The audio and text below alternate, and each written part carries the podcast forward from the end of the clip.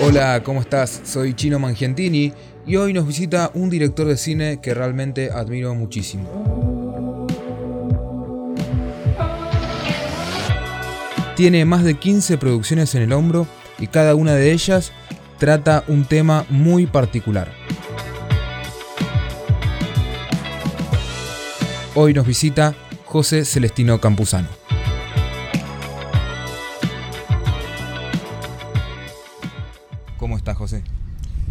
Tal, Juan? ¿Cómo estás? Bueno, muchas gracias por la presentación y un gran saludo a la audiencia.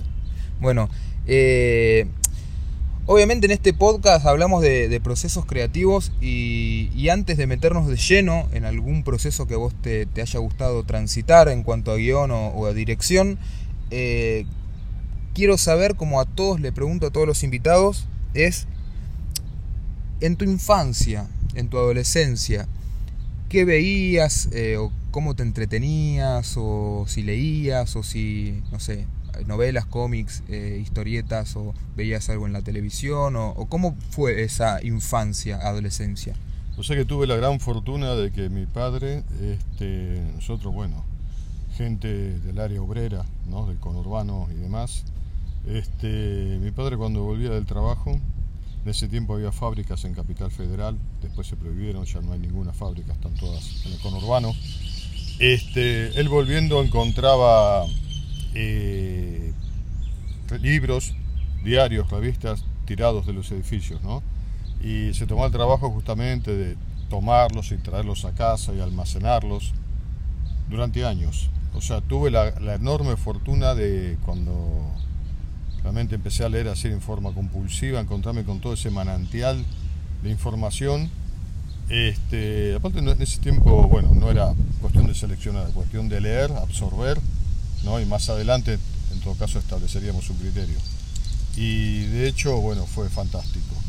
Y más aún tuve la ventaja enorme, enorme de que mi padre era un, un ¿cómo te diría?, conspicuo, consecuente y convencido narrador de historias pueblerinas, con una memoria prodigiosa, entonces bueno, tenía todo un catálogo ahí de hechos acontecidos décadas anteriores, entonces te daba la oportunidad también de generar analogías con el presente, todo eso siendo muy niño, pero realmente creo que me, me sirvió mucho. Qué interesante, ¿no? Y, y ahí también me quiero detener eh, con esto de, de que mi padre era un, gran contador de historias o, o, también con una memoria tan eficaz. Y en vos, eso, ¿cómo resonaba? ¿Te dabas cuenta a esa, a esa edad de, de, esto que me estás diciendo? ¿O eso al, al, pasar los años te fuiste dando cuenta de, ah, sí, mi padre? No, me fui dando cuenta con, con eh, siendo más grande de que no todo el mundo tenía esa, esa posibilidad y más aún no todo el mundo tenía como una biblioteca atípica ¿no? en, el, en un cuarto de la casa. Pero por otro claro. lado, este, también, bueno, te, te, destaco que desde que nací tengo una pasión, pero totalmente irrenunciable y absoluta por el cine, ¿no? En todas sus formas. Todo lo que es el terreno audiovisual me cautiva desde siempre, desde los dos o tres años que tengo, tengo noción de lo que es el cine, quiero hacer cine.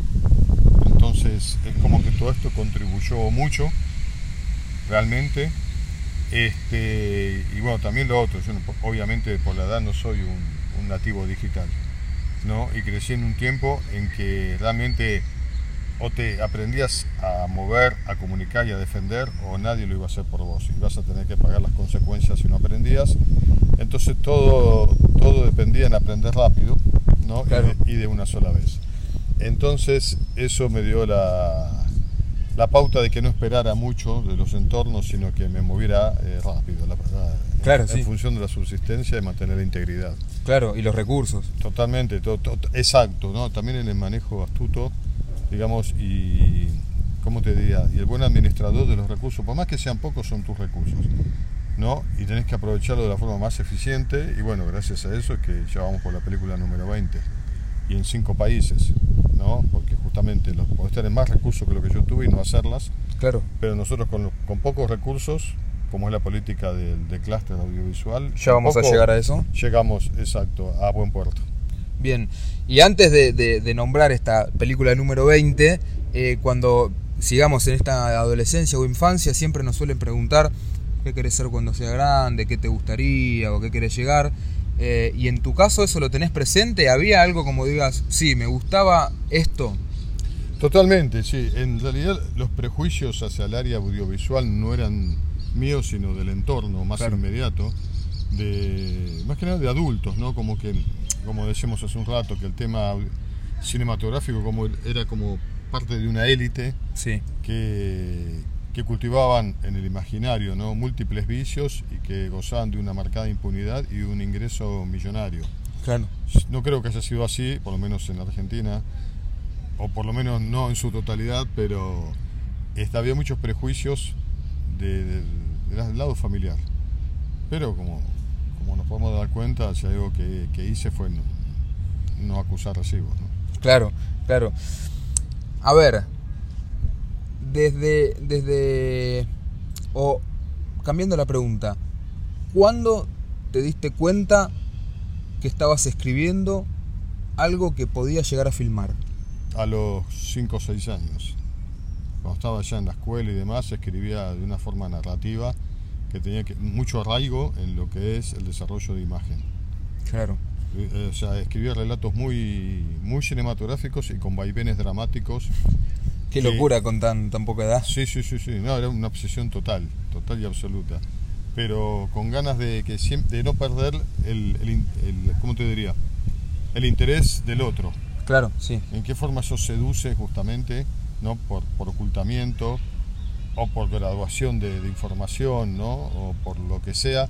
¿Cómo logras que alguien lea de principio a final? Claro. Que es el mismo principio por el cual alguien ve una película de principio a final. Y eso a ver, tan, una persona tan chica, un niño que escriba de esa forma, venía por lo que me contabas de tu viejo, de estas historias, o, ya era como naciste con eso incorporado? Mira, yo creo que parte y parte, pero yo creo que tener un, alguien en la familia que, por ejemplo, le guste la música y sepa de música cuando vos tenés tendencia, facilita. No, yo creo que facilitó.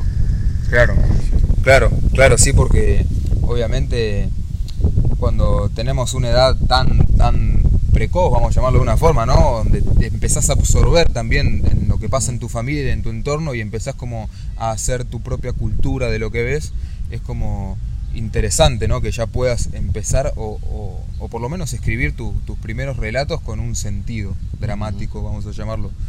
El tema es justamente dónde se afinca, ¿no? Eso, si en un imaginario de carácter así, este, Disney, claro. vamos al hecho de Disney, ¿no? o, de serie norteamericana, o era un imaginario suburbial, afianzado en mitos, comprobables o no, mejor que no, ¿no? porque no hace falta tampoco, pero que tiene que ver con, gente que ya no está. Bueno, mi padre siendo adolescente, niño, lo, recordaba con mucha exactitud. Bueno, yo creo eso, ¿no? que empecé a confiar también, porque si él hubiera sido un gran narrador, rememorando películas nacionales o extranjeras y demás, no hubiera sido lo mismo. Claro, Él, se, hacía, se afianzaba en relatos que tenían que ver con, su fuero íntimo. Claro, por supuesto. A ver si tenés el recuerdo que obviamente sí, porque confío en vos. ¿Cuándo fue, o, sí, cuándo fue que decidiste por primera vez grabar, filmar, dirigir o producir? Te, cuento, eh, cuando mataron a Sharon Tate, el clan Mason y demás, yo tenía cuatro años.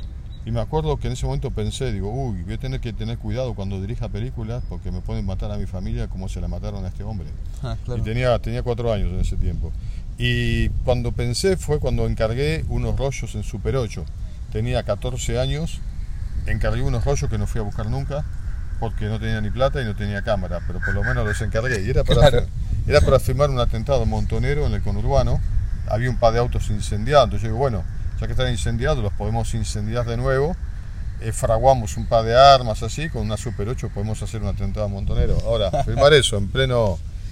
Eh, bueno, en plena dictadura no era una buena idea. Claro. ¿no? Entonces, bueno, en algún punto no fue tan desfavorable que no lo haya hecho. No, perfecto, no, no estaríamos acá hablando, ¿no? Tal vez no.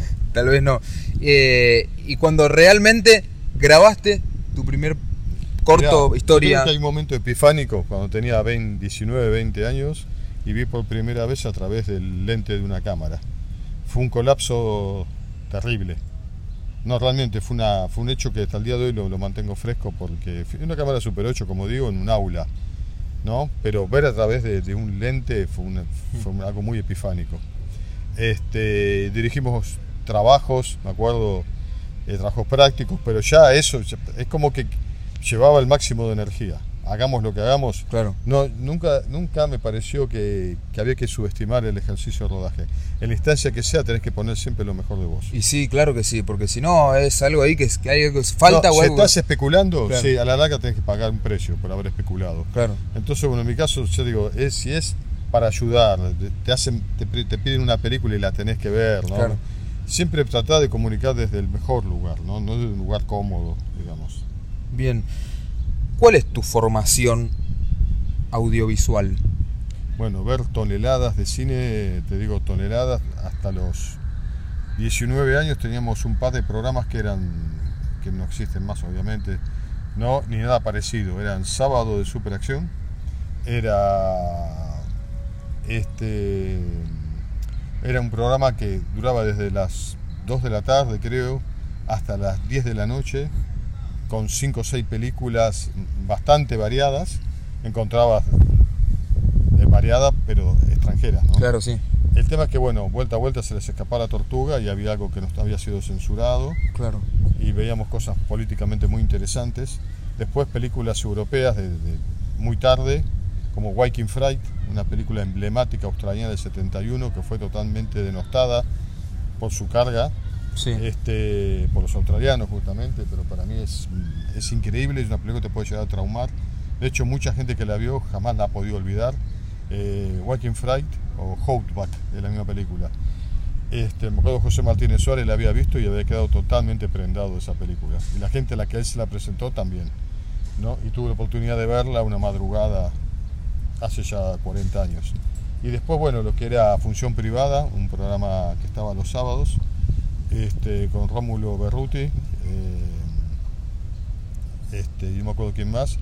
Bueno, también un programa muy, muy importante para los que nos amamos el cine. Y bueno, estudié en el, cine, en el Instituto de Cine de Avellaneda. ¿Qué podés recordar de esos primeros años en el cine que hayan sido piedra fundamental en lo que este año hoy es José haciendo cine? No, digo, he visto ciertas películas que me- sí me han marcado. Una es Walking Fright, otra es Hijo de Hombre, de Lucas de Mare. Y vos decís, ¿por qué Lucas de Mare y en, en Hijo de Hombre y no en otras? Porque generó una, una cosmovisión, si se quiere, heredada del, del libro de Roba Bastos, ¿no? Que, bueno, sabía de lo que hablaba y realmente es algo que no puede venir de la, de la imaginación, es algo que brota desde los cronistas reales, ¿no? de la guerra del Paraguay, una cosa, una película que hoy en día me, me conmueve mucho.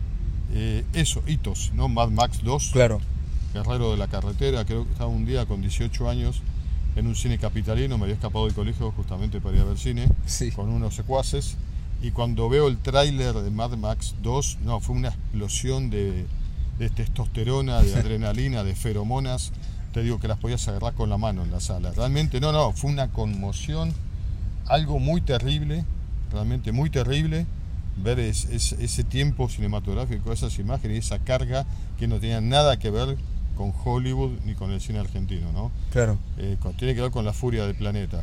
Y así, películas como muy, muy icónicas, si se quiere, ¿no? Sí, claro. Pixote en su momento también.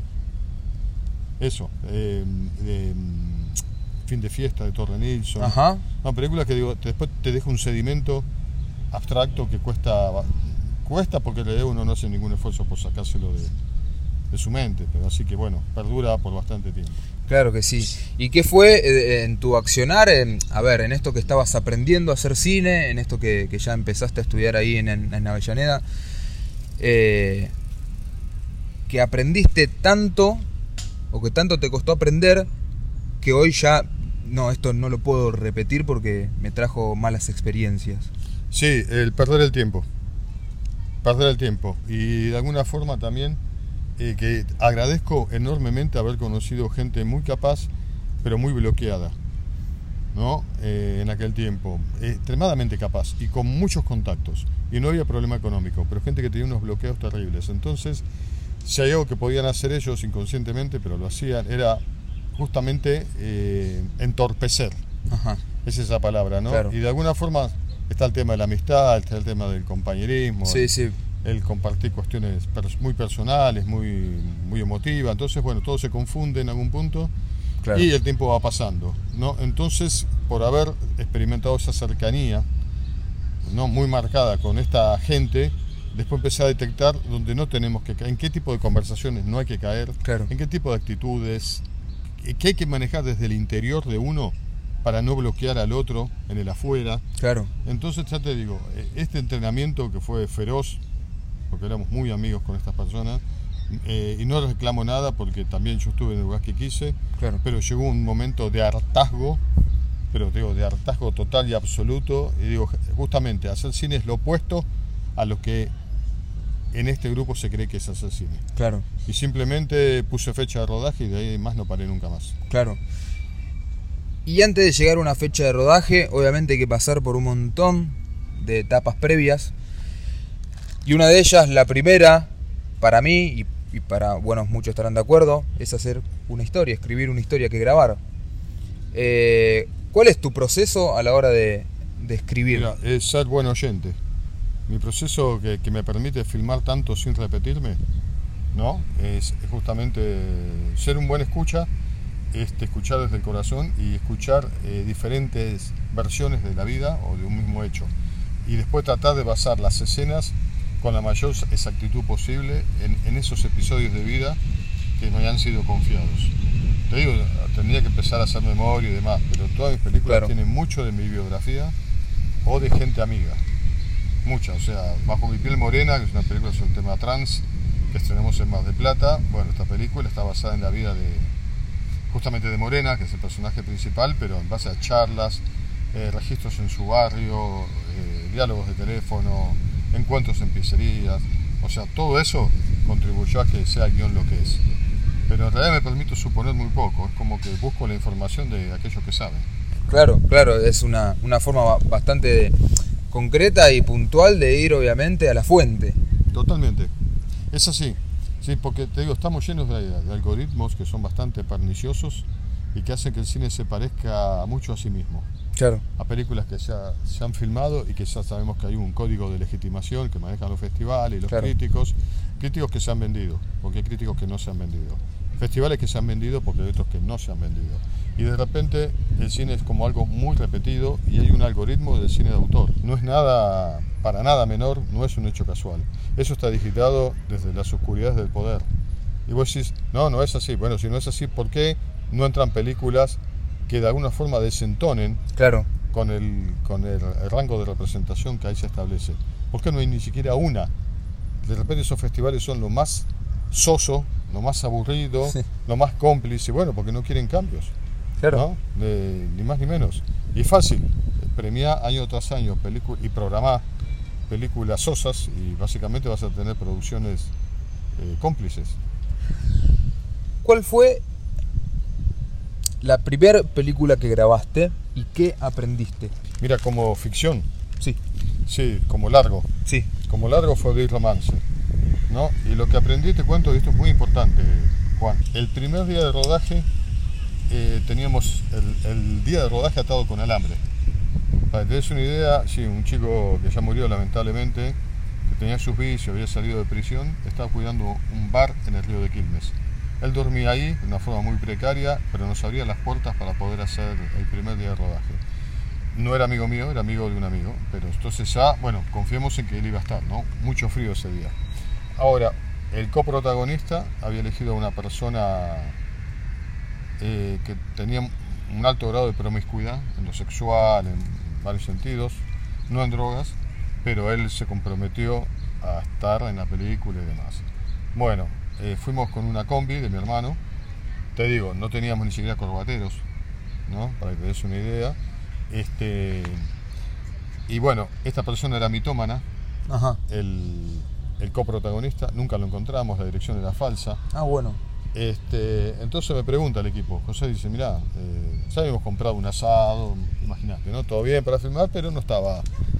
No estaba... Sí, el- uno de los actores. Claro, el, co- el coprotagonista. Entonces, ahí había que tomar una decisión. La decisión podía ser llamar al, al, río, al río de Quilmes, al- a, a este joven, decirle que no íbamos por esto y suspender. Y comernos el asado. Claro, sí. ¿no? Y la onda era, si no, ir igual. Filmar y después ahí mismo ver cómo podía dejar un sector sin el personaje, sin el coprotagonista y después ver dónde hacía ese plano. Pero esa decisión me salvó la vida. Yo decidí seguir para adelante, no cambiar el humor, hacer todo como si todo estuviera bien. Y si esa persona no está es por algo. Claro que sí. Después apareció Oscar Génova, que fue lo mejor que nos podía haber pasado, una persona con un talento natural apabullante. De hecho, después filmó Fango con nosotros, filmó Fantasma de la Ruta. Pero bueno, cayó de una forma totalmente insólita el rodaje. Y te digo, no haber, este, no haber suspendido ese día el, el rodaje de Big Romance fue lo que propició todo el viento de cola que, que ha hecho posible que hoy tengamos tantas producciones.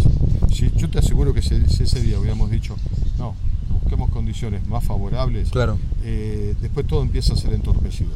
Claro que sí. Sí, una cosa va llevando a la otra, a crear y generar el contexto eh, adecuado es obviamente muy importante a la hora de trabajar con un equipo de trabajo eh, donde todos están tirando el mismo carro para el mismo lugar. Claro, no puede ser menos que la posibilidad de hacer tu, tu película. O sea, por eso, y lo otro que, que tiene mucho que ver con mi forma de, de llevar adelante un rodaje, no se pierde tiempo. No vamos a lo demente, pero no se pierde tiempo. Donde la gente se relajó, se distrajo. No aparecen las bromas escolares, aparece eso Claro. mismo. No, venimos a filmar, gente, aprovechemos. eh, vamos para adelante. ¿Qué hay que hacer? Ya está, tiremos toma. Es así, nos va a sobrar tiempo, no disfrutamos, tomamos algo, pero el rodaje es sagrado. ¿Cuál es la última película que grabaste y que se estrenó?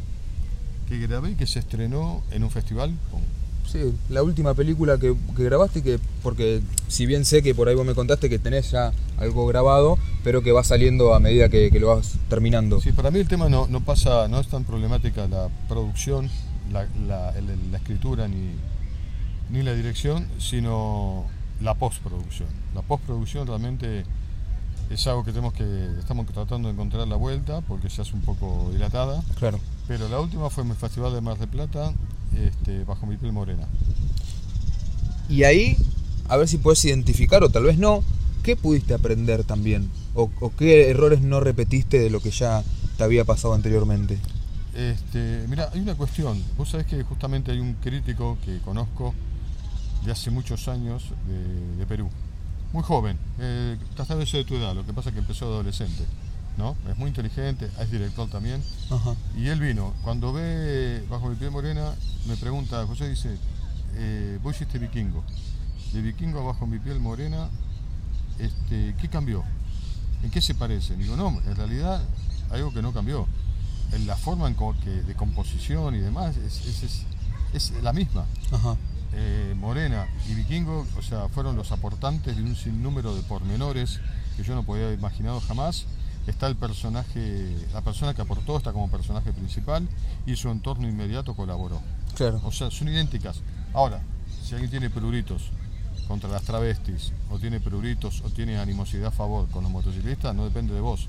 Claro. Pero la forma de composición es siempre, siempre esta, informarnos desde las raíces, desde las bases, y tratar de ser lo más coherente y también de otros, querer a los personajes. Si vos no los querés como director, como guionista, se nota. Por más que le digas a todo el mundo que vos los querés. Hay, hay un, hay un estigma, mirá, que, que tiene que ver con el Cervantes. En el Cervantes, si bien es un libro, como tú dices, se dice, ¿no? un libro genial, emblemático, no es Shakespeare, no Claro. es Molière. Cervantes todo el tiempo descalificó al hispano. O era un gordo en un, un gordito en un burro, o era un demente en un caballo raquítico, o Dulcinea era una persona que olía mal, una mujer totalmente umbruna. Todo el mundo era, o sea, no hay nadie que no sea ridiculizado. Y de alguna forma España tiene toda una cuestión con el interior de su país, como que no lo reconoce como parte de España. Y eso no le pasa a los ingleses, no le pasa a los italianos, no le pasa a los alemanes. O Claro. sea, por ahí no, uno no, no- no percibe cómo la literatura o el cine afectan el imaginario de un país, pero lo afectan de una forma absolutamente rotunda. Claro, sí, por ahí más inconsciente, pero, pero termina afectándolo. Termina afectando, absolutamente. Sí. Absolutamente. Eh, eh, ob- obviamente opino exactamente lo mismo. También por, por eso y porque tenemos un pensamiento de algunas cosas por lo menos referidas al cine muy, muy cercanas, eh, también te quise invitar al episodio para que podamos charlar sobre los procesos tuyos, cómo afrontás ¿no? Eh, el hacer una película, cómo, cómo, esta pregunta ya te la hago ya mismo, es cómo formás tu equipo técnico para grabar.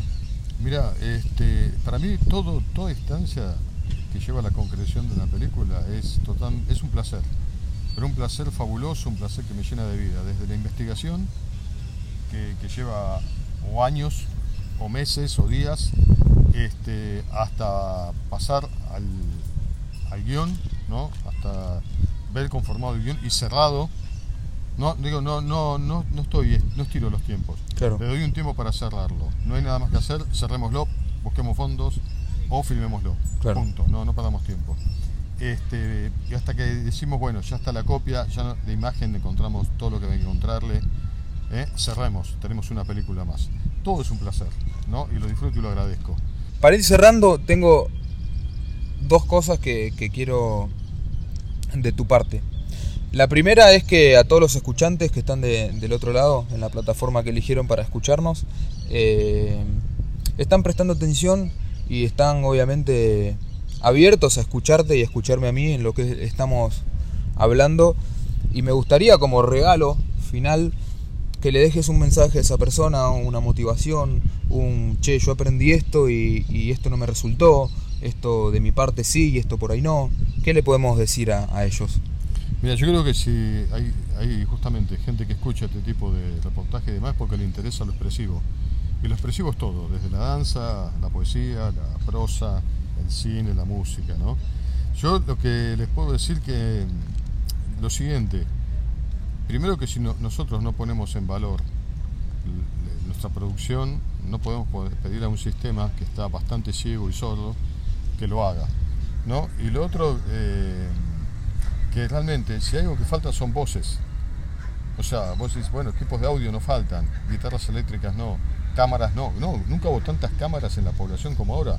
Y sin embargo, nunca hubo tan, tan creo yo, tan, tanta falta de variedad en el cine como falta hoy.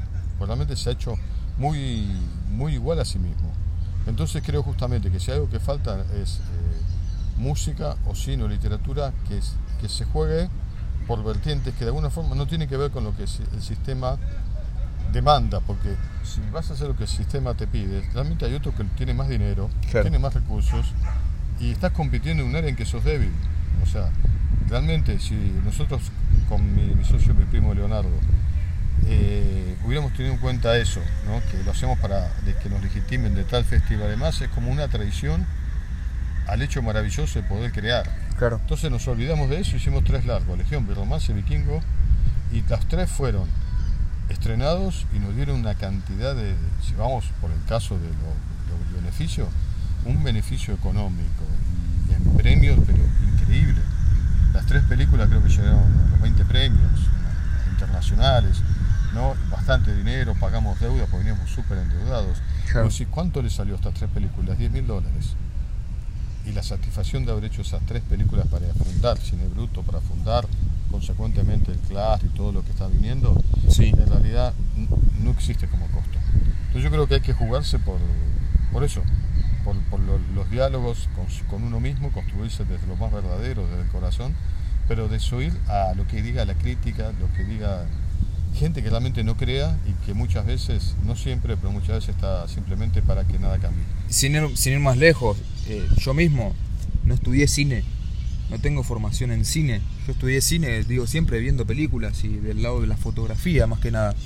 Eh, y viendo eh, los detrás de escenas que por ahí venían en los DVD y, o buscando en YouTube, porque yo soy de la era digital, y buscando en YouTube cómo se hizo tal cosa, tal escena, y así yo aprendí a hacer cine. Mucha gente, cuanto más estudia, más se bloquea.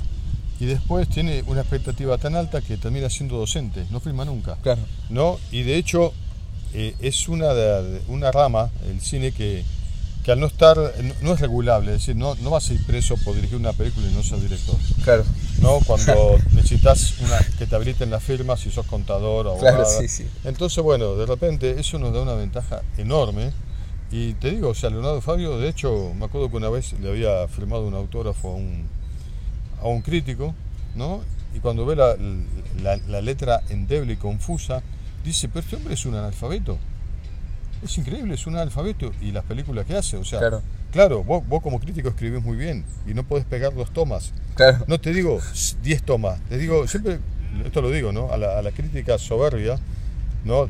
Eh, totalmente petulante y autodescalificada, le diría, peguen dos tomas, Claro. ¿no? Dirijan dos planos. Con eso yo me siento eh, más contento y quiero verlos, eso sí, quiero verlos. Claro. Este, pero realmente no, no, no, no necesitas, necesitas ser perspicaz.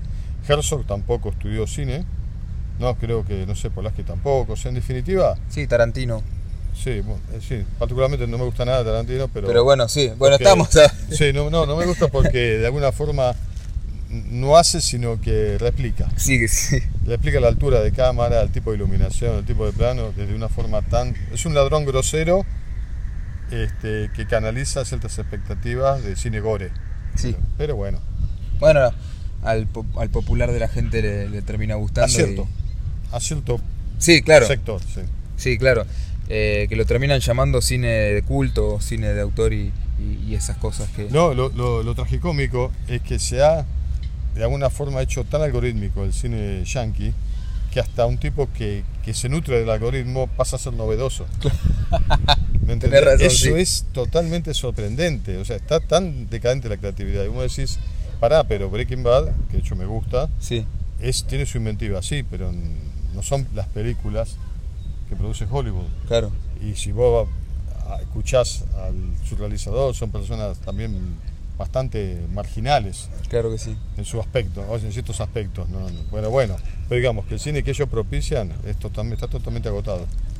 Y eso es la falta de creatividad y de... Y de... No, yo creo que la realidad es que han han generado un monstruo muy pesado, que es la industria, y que de hecho esa industria no se permite ningún margen de riesgo.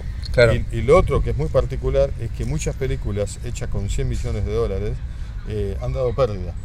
O sea, ni siquiera a ellos ese algoritmo tan agotado les resulta beneficioso. De hecho, pones en YouTube eh, tanques norteamericanos eh, que han fracasado y hay una cantidad enorme y han cumplido con todo el algoritmo. No es falta de creatividad, sino es falta de querer abrir el juego. Muy bien, Juan, es eso, falta de querer abrir el juego, falta de querer escuchar o permitirse escuchar otras voces. Y de hecho te cuento, un amigo, director, va a un festival Sundance, Sí, lo ven productores de la Paramount, ¿no? de, la, de la Metro, le dice, mira, nos gustó mucho tu película, pero para que hablemos, porque nos interesa que dirijas en Estados Unidos, para que hablemos, mm, no puedes estar en Argentina. Tenés que venirte un par de meses a Hollywood. Bueno, él va, junta ahorros, viaja de nuevo, está dos meses en reuniones, sí. le dice, mira, acá tenés a, esto hace unos 12, 13 años, ¿no? Le dice, bueno, acá tenés a a Sean Connery, por ejemplo, tenés a este otro, a Kevin Costner, este, bueno, y eran, realmente vos veías, veías las carpetas, veías los proyectos, veías en la lista de, de actores posibles, ¿no? Todo eso era verdad. Ahora, lo que no era verdad que te lo iban a dar a vos. Ahora, y vos decís, pero ¿qué gana? ¿Qué ganan los ejecutivos de Hollywood haciendo esto? Bueno, eh, ganan algo. Cuando, y, y lo he comprobado porque yo te digo, me lo han transmitido colegas, cuando un director argentino, directora, gana en Cannes, muchas veces lo llaman. Mirá, nos gustaría que te des una vuelta, te pagamos el pasaje, te pagamos la estadía, porque ganaste en Cannes, nos gusta tu estilo, o vas a ir. Y cuando vas a ir te van a recibir. ¿no? Y te van a recibir, te van a pasar por los estudios, vas a decir, uy, caramba, esta gente cómo valora lo que hago.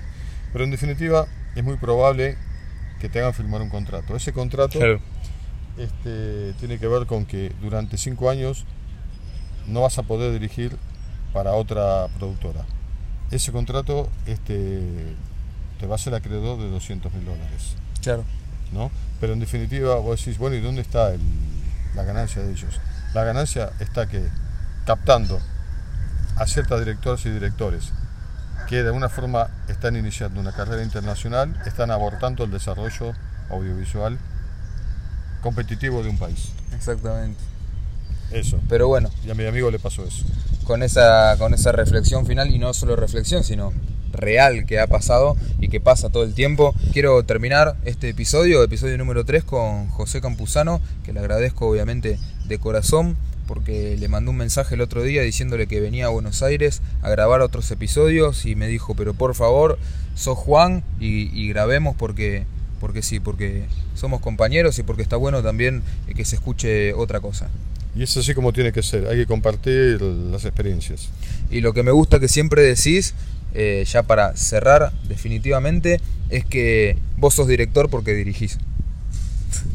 Así que quiero cerrar. Sí, sí, porque no paro realmente. Y creo que justamente si sos escritor, no pares de escribir. Y si sos músico, no pares de tocar. No te olvides de seguirnos en arroba procesos podcast en Instagram y a mí personalmente en arroba chino mangiantini.